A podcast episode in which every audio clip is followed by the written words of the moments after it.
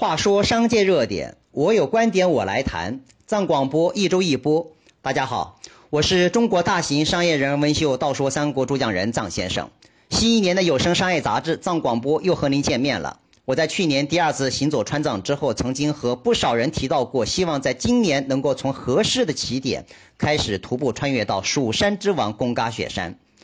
这几天又好好的想了想，虽然开展这种徒步的风险系数非常之高，而且我并非专业人士，这件事情呢还真的不能够再成为戏言了。所以啊，我和团队决定将这件事情列为《道说三国》二零一七年度最重要的一场大戏，因为这也符合《道说三国》最高品的生死哲学。企业的经营嘛，生死是关键。我想啊，主题就定为生死穿越，向公嘎进发。从而为我们企业家朋友们传递一种积极向上的精神。到时候除了使用直播平台，同时也将制作成纪录片式的大电影。说到这里啊，如果有联合赞助的企业或者企业家个人有意愿，可以联络道说三国。但愿这一场大戏能够顺利开演，我也会物色专业团队，对此做出妥善的安排计划。好了，下面来谈谈本期有声商业杂志藏广播的商界热点。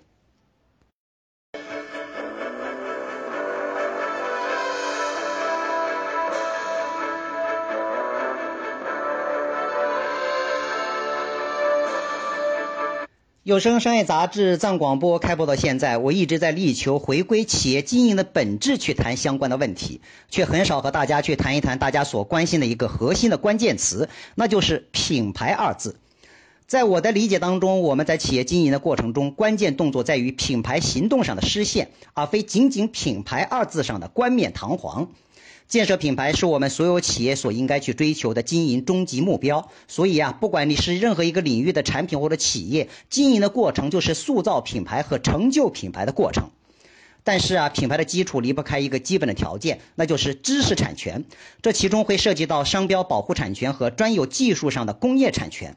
换成理想的话说，这都是一个企业的无形资产。有形有边界，无形无边界。一个企业一旦有了这个无形无边界的无形资产的极致经营境界，这才是真正的成功。今天啊，我们就谈谈这个。这几年啊，在中国卖的一直很火热的功能饮料产品——中国红牛，正为这事儿闹心。因为品牌被授权区已过，中国红牛未来何去何从，也一直成为消费领域的热门话题。大家知道，功能饮料红牛的品牌所有方呢是泰国天丝药业集团。为什么叫做中国红牛呢？有两层意思：一是因为这个中国红牛是金色罐体装的，经营方是红牛维他命饮料有限公司，母公司是中国的华彬集团。在一九六六年的时候，红牛维生素功能饮料诞生于泰国。在一九九五年十二月，红牛来到中国，成立了红牛维他命饮料有限公司，大力开拓国内市场。可以说啊，红牛开创了国内功能饮料的先河。需要指出的是，从一九九五年将红牛从泰国引入到中国的十多年时间内，华彬集团在饮料业上的一直坚持只做红牛这样一个品牌单品，其在集团内部的地位不言而喻。此外呢，在二零一五年，华彬集团在国内快消品领域的销售总额为两百三十四点零一亿元，红牛占比高达百分之九十八以上。从数据上也不难看出，尽管近两年该集团已经陆续推出其他新品，但是红牛的地位依旧不可撼动。应该说，中国功能饮料市场的壮大离不开中国红牛多年的市场培育及特殊贡献。包括功能饮料市场目前的奇力、黑卡六小时、东鹏特饮、乐虎等这几年脱颖而出的功能饮料品牌，均是在中国洪流的带动下，在功能饮料品类市场成就出的一匹匹黑马。关键的问题是啊，中国洪流的品牌经营授权已过期，商标授权是否能够谈妥，对中国洪流以及其母公司华彬集团而言，都可以说是一个关键的转折期。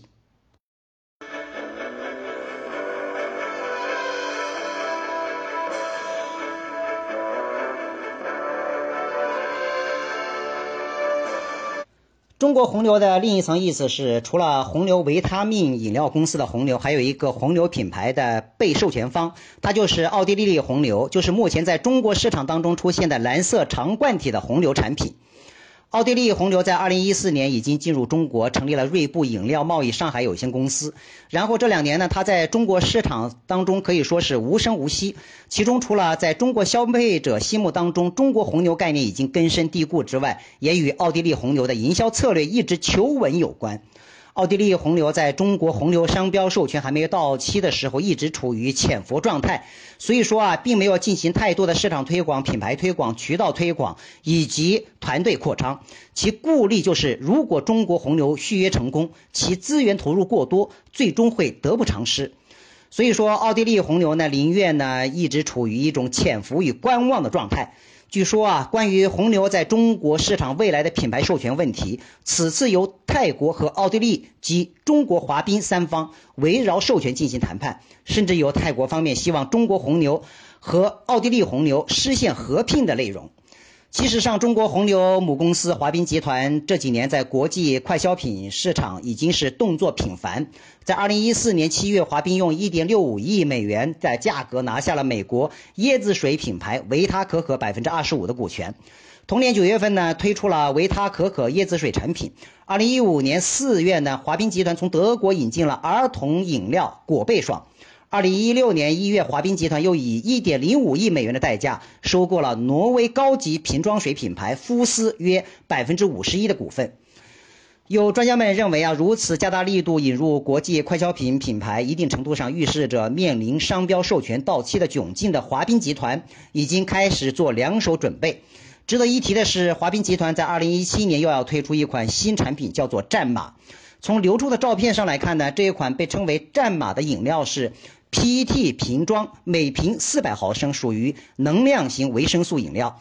据了解呢，目前该产品已经在部分的区域进行试销售。不管是中国红牛的未来到底何去何从，对此我还是希望，不管是品牌所有权方泰国天丝药业集团，还是被授权方的中国红牛华彬集团及奥地利红牛，对于牛气冲天的功能饮料大单品，还是希望它能够拥有好的经营结局。关于品牌授权的纷争和困扰，最经典的莫如王老吉和加多宝的多年之争，各方力量撕破脸皮，动用了各种杀伤性的武器。这些活生生的隐藏在品牌授权背后的知识产权纷争，也是现代商业经济体系下给予我们带来的经验教训。也就是讲啊，经营产品做品牌，在行动之前、行动之中、行动之后，诸如品牌所有权、使用权及技术专利等知识产权，均应该是一间企业的重要工作。否则的话，容易陷入知识产权的各种纠纷，更容易丢掉和失去来之不易的江山。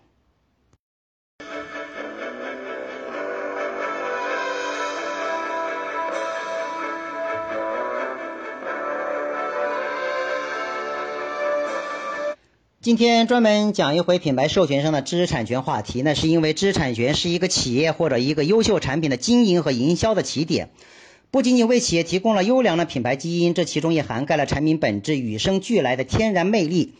在过往中国实体经济的。崛起，再到互联网经济的大跃进，大多企业还是通过自建知识产权拥有权。只不过呢，利用这种方式打江山需要漫长的成长周期。各路英雄在中国实体经济的大浪淘沙过程当中起起落落，真正拥有所有权的优良知识产权基因的品牌并不是特别多。虽然有不少号称外国品牌的产品在国内大行其道，严谨意义上来讲，其血统性并非正规血统。但如今这种商业竞争环境的日新月异的变化，尤其是现代技术的未知性变化，拥有优良知识产权这一无形资产，无形决定了企业和品牌能够走多长远，是否可以保持其可持续性的发展。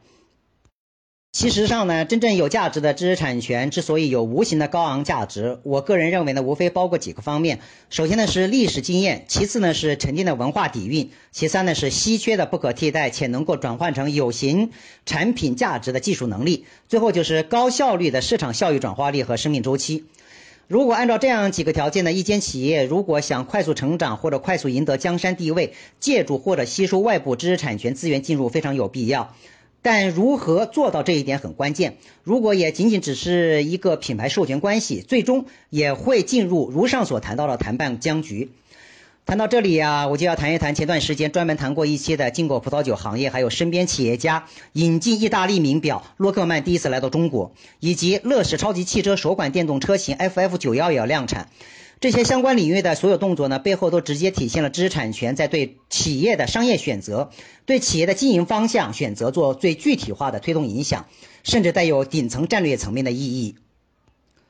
我所讲的是什么意思呢？也就是说啊，对于国内缺乏优良知识产权条件环境下，有不少从平台渠道商角色想转型至品牌运营商角色的企业，以及正处于新选择转型阶段的企业而言，如果要快速转化市场竞争力，买断闲余知识产权资产或者共建优秀的知识产权资产，不失为一条绝佳的路径。在前段时间的一个论坛上，有位留学于美国且做相关学术研究的专家就讲到，诸如美国和欧洲一些西方国家呢，其实上存在大量未赋予市场行动的相关技术和知识产权资源。之所以还未进行快速转换的原因，一是资金的缺乏，二是对市场运作经验的缺乏，还有一种就是本身就是等待着将有价值的知识产权进行公开交易。所以讲，我们企业在和这些企业、外国的企业和团队谈判知识产权话题的时候，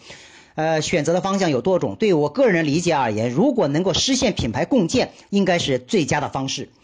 关键的问题是我们中国企业是否能够愿意割掉身上的投机的心态，在共建意识、共建姿态、在共建方法上，能够和谈判方或者未来经营当中合理去使用好知识产权资源。当然，还有一个更大的难题，就是如何保持好知识产权的原有血统的正统性。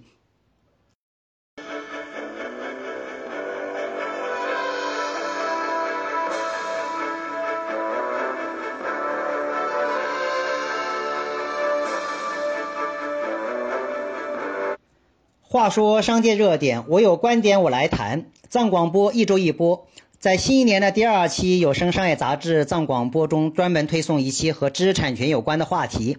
对于我们企业家群体而言，即便是老生常谈，实属也有必要性。说的也巧啊，我今天还真的遇到了和商标知识产权有关系的麻烦事情。我在想啊，要不要和我的老对手五粮液集团打一场官司呢？当然，这也是玩笑话了。昨天呀，微信小程序这个新物种又突然冒了出来。在这个变化莫测的时代，隔三差五的就会突然冒出一个新技术，快速影响我们的工作方式和融入我们的生活。未来到底是怎么样呢？谁也不敢随便去揣测。总而言之啊，我们一路前行就好了。好了，这一期的有声商业杂志藏广播暂且推送到这里。我是中国大型商业人文秀《道说三国》主讲人藏先生，我们下周再见。